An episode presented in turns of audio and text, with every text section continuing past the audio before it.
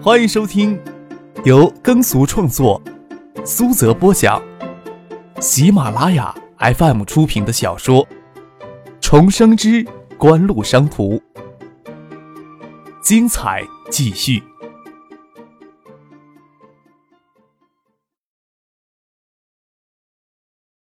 第六百零八集。五月份。张超就捅上了将市委书记、市长、纪委书记一锅端掉的稀土大案。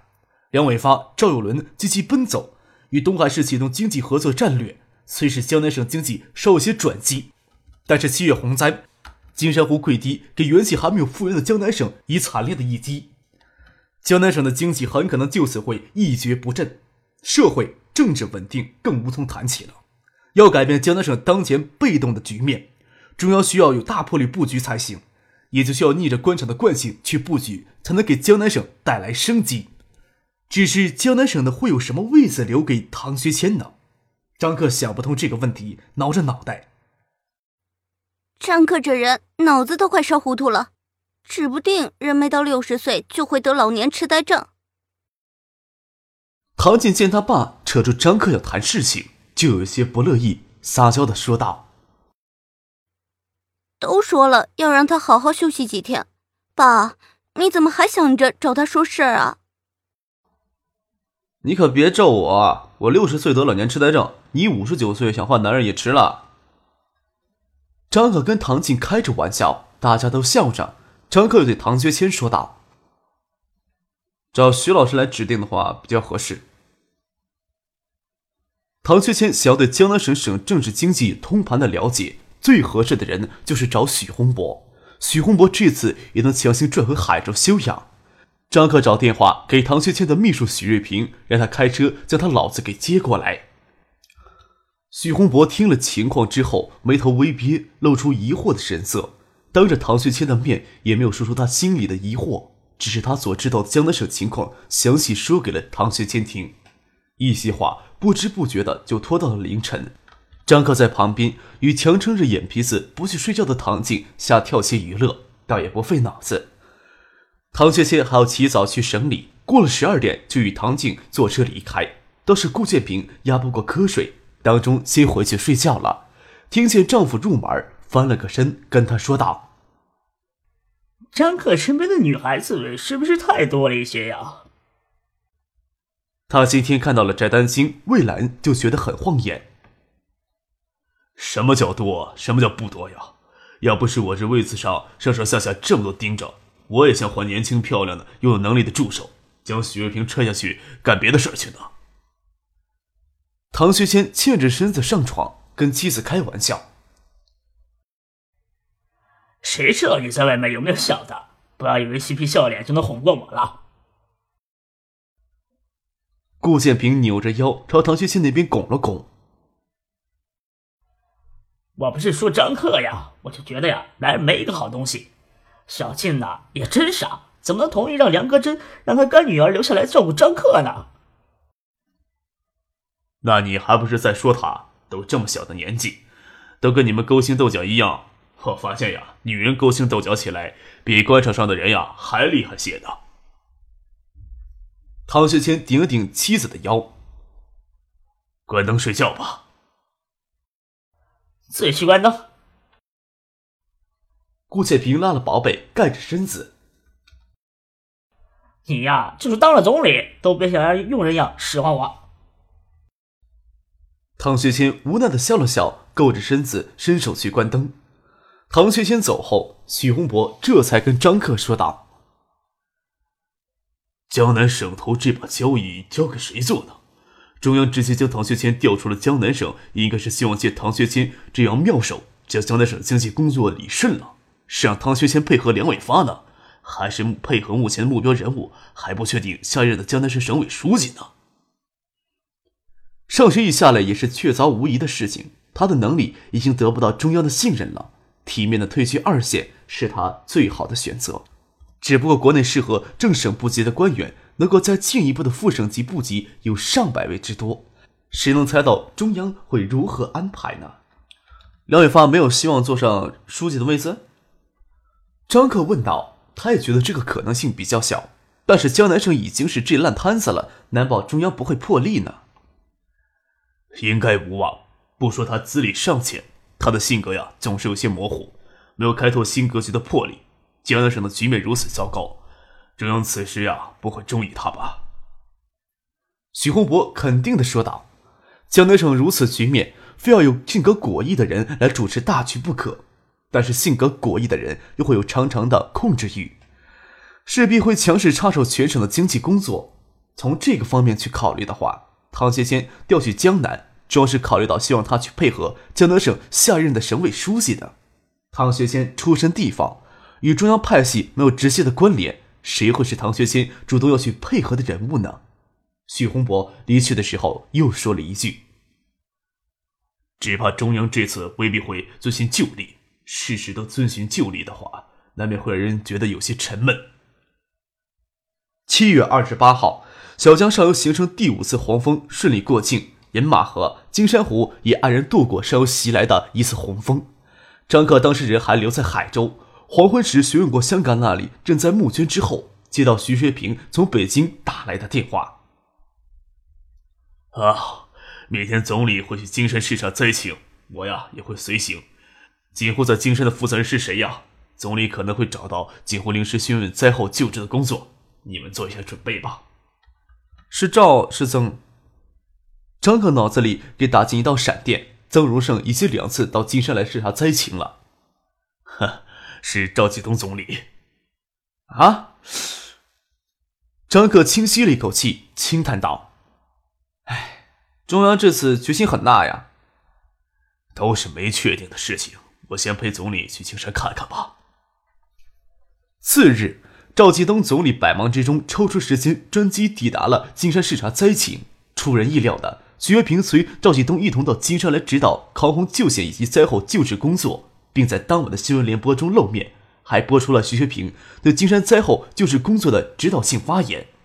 政治嗅觉敏锐的人都觉得十分诧异。徐学平两年前调出了东海。到国务院经贸中心担任副主任，已经暗示了他将从这个位子上过渡一下就彻底退居二线。然而，徐学平只闲坐了半年时间，东南亚洲经济危机爆发而起，国内各省国投公司存在极大隐患，而徐学平在东海的治省能力却得到耀眼的表现。日元贷款与清查国投，加大基础设施建设投资，使得东海省非但没有受到金融风暴的波及。还从日元贷款中捞了一笔相当于九五年东海省一年省财政的额外利益，也为九七年东海省的高速发展拟定了基础。仅此一项，这时的徐学平已经有了资本，不用急着退居二线。而他为人处事的刚毅性子，又能很得赵继东总理的赏识，虽能临危上阵，主持全国各省的国投百亿漏洞。也正是国投案导致江南省官场居然秋后的大地震。六月下旬的小江流域。就爆发全流域的洪水。东海省七月下旬先后经过五次小江洪峰，而江堤河渠防堤都是有小经而无大险，显出了徐学平九六年辣手治水之功。政治嗅觉敏锐的人都可以猜得出，徐学平还可能进一步给授实权。但是万万没有想到，中央竟然有如此意思，让徐学平下到地方来，到江南省来。徐平这次随赵继东下来，明眼人都知道是为了下一步安排造势。也可以说是在为了试探，不要说别人了，张克都觉得难以理解。国内有个不管决策是否妥当都扭着头不肯认错的传统。徐学平从地方调走，不管他受了多大的委屈，那也只能让他自己认了。但是再将徐学平放到地方上来，岂不是成了知错就改的模范了？这或许正是因为中央大佬们觉得江南省的烂摊子都快散架了，非铁腕人物无匡扶政局呀。薛平调去江南省当书记，唐学谦估计是要给调去当江南省的负责经济的副省长了。运气好的话，说不定直接能挂常委了。鸟儿不挂常委，唐学谦会乐意稀罕着去当副省长呢？切，你牛逼？那我问你，唐学谦走了，海门这边谁当一哥呀？陆光义啊，还是苏玉泉？许洪博与张克在棋馆里下棋，旁边站着看棋的人在那里议论的唾沫横飞。唾沫星子都溅到棋盘上来，张克看着棋盘上的唾沫星子，眉头微微憋着，心想：国人议论政事，都有身居庙堂之上的气势，真是让人相当的无奈。从旁边的矮机抽出一张纸巾，将棋盘上的唾沫星子擦掉。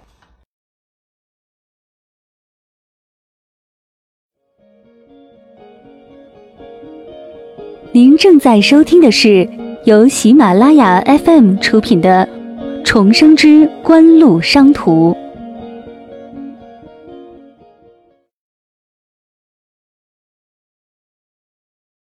中央决定委派徐玉平到江南主持大局，已经不存在地方上有没有抵制的问题。江南省官场就是一张铁网，也给省国头爱、漳州爱、金山湖溃堤撕得七零八落。薛平在金山第一次公开露面，没有引起特别大的争议。八月六号，薛平再次随曾荣盛副总理到金山视察灾情时，就正式代表国务院专职负责协调对江南省抗洪救险以及灾后救治工作。就等着接上学义的班儿。海州水利便利，境内运河四通八达，连接着江海，不惧洪水，也不怕内涝。汛期危险主要来自于今年夏天以往来北往腹地深入的台风影响。进入八月以后，台风直接威胁到海州的可能性变小了。唐学谦就暂时放下海州的工作，前往了北京，就中央党校进行为期三个月的学习。这两则消息一公开，之前的猜测就非常明确了。给了人们不少谈资。就海州市民来说，多少有些舍不得唐学谦离开海州，也担忧唐学谦离开海州之后，谁来接替他的位子。国内的政治在九十年代末期还带着浓厚的因人施政的色彩，谁都怕换上个人上去，会将海州市当前的大好局面搞得非常糟糕。许洪博倒是饶有兴趣听旁人在谈论政事，将棋子放在棋盘的脚上。抬头看了看关切两名工人装扮的中年男子，拿泡了一把山茶的茶色大玻璃杯，拧开了塑料盖就喝了起来。哎，鸟！那人唾沫星子又溅了下来。杜小山当了副书记，就意味着苏玉群、陆光义都没有戏，指不定上面啊还想往海州添一个人呢。唐学天调出海州以后，海州要如何才能维持好好目光、稳定发展高速的局面？这是省里要慎之而又慎之的考虑。在唐学谦去中央党校学习之前，省委对海州经济格局进行初步调整，提拔杜小山为市委副书记，兼任组织部部长。但是下一步的安排却没有透露丁点的风声。听关系的人讨论到这一点，张克微微的笑了笑。与许洪博收官数目结束了棋局，杜飞整个夏天都难得回到海州，赶着他老头子升官发财。还回海州歇息几天。张可问许洪博晚上要不要一块吃饭。许洪博摇头摆手道：“我呀不去了，我宁可呀一杯茶水泡饭，半截腌黄瓜吃的舒坦，不跟你们混一起了。”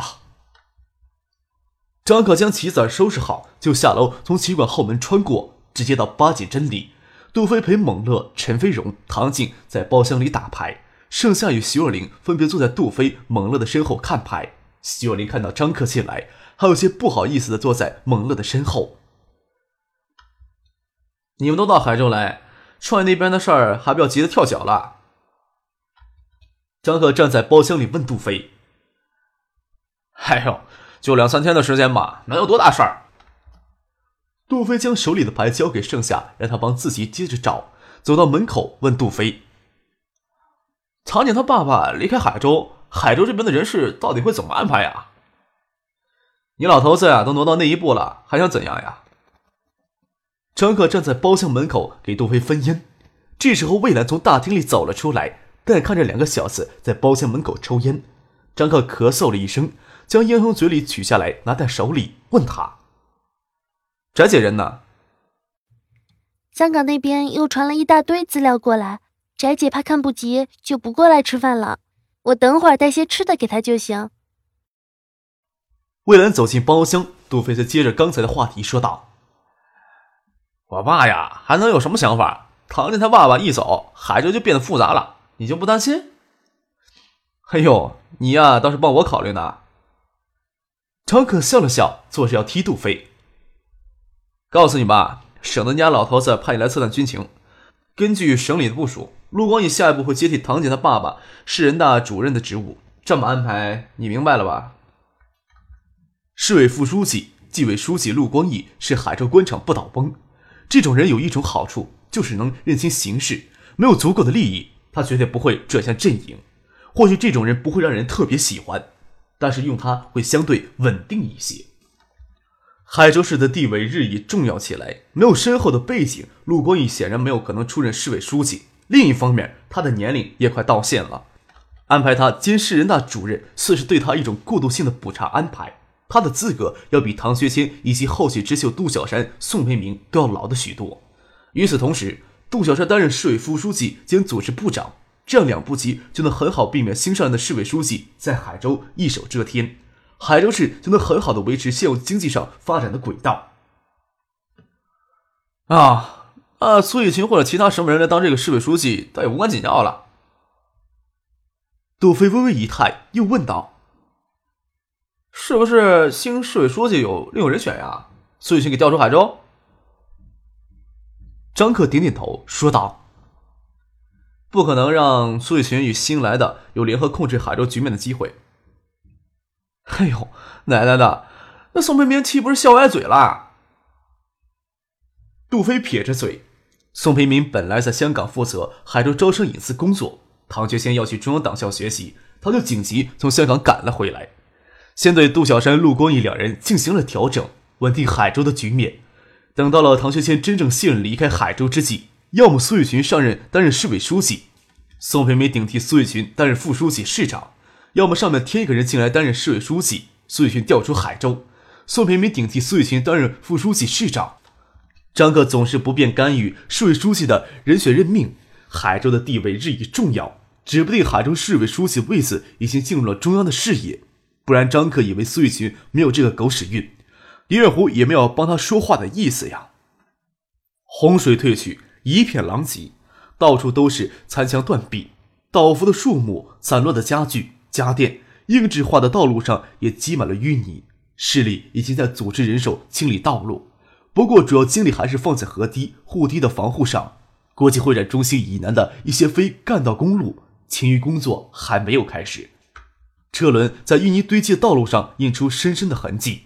看着碾过淤泥里的有反光的金属，张可让司机停下车来，跳起来捡起来看了看，竟是手机的芯片电路板散落插在淤泥里边。怪不得三星推迟手机在中国的上市时间呢。张可将芯片板递给了翟丹青看，他们应该将在中国市场销售的手机生产订单都交给了金山电子工业园了。三星现在另需要组织生产，才能将手机推向市场呢。你估计他们这次要损失多少？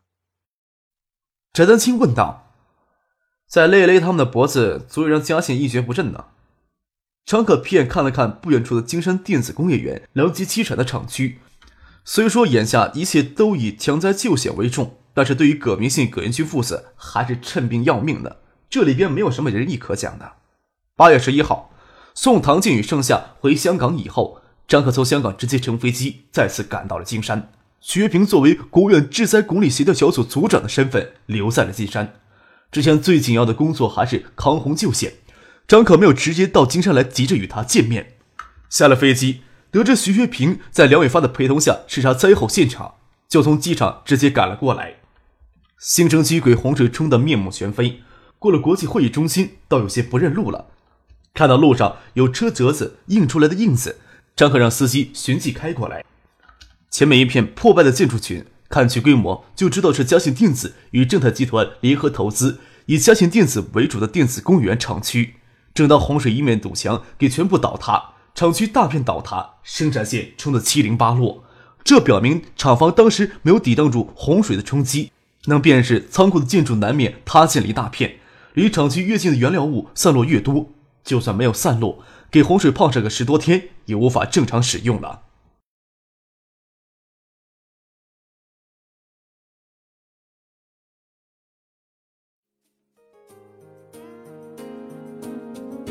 听众朋友，本集播讲完毕，感谢您的收听。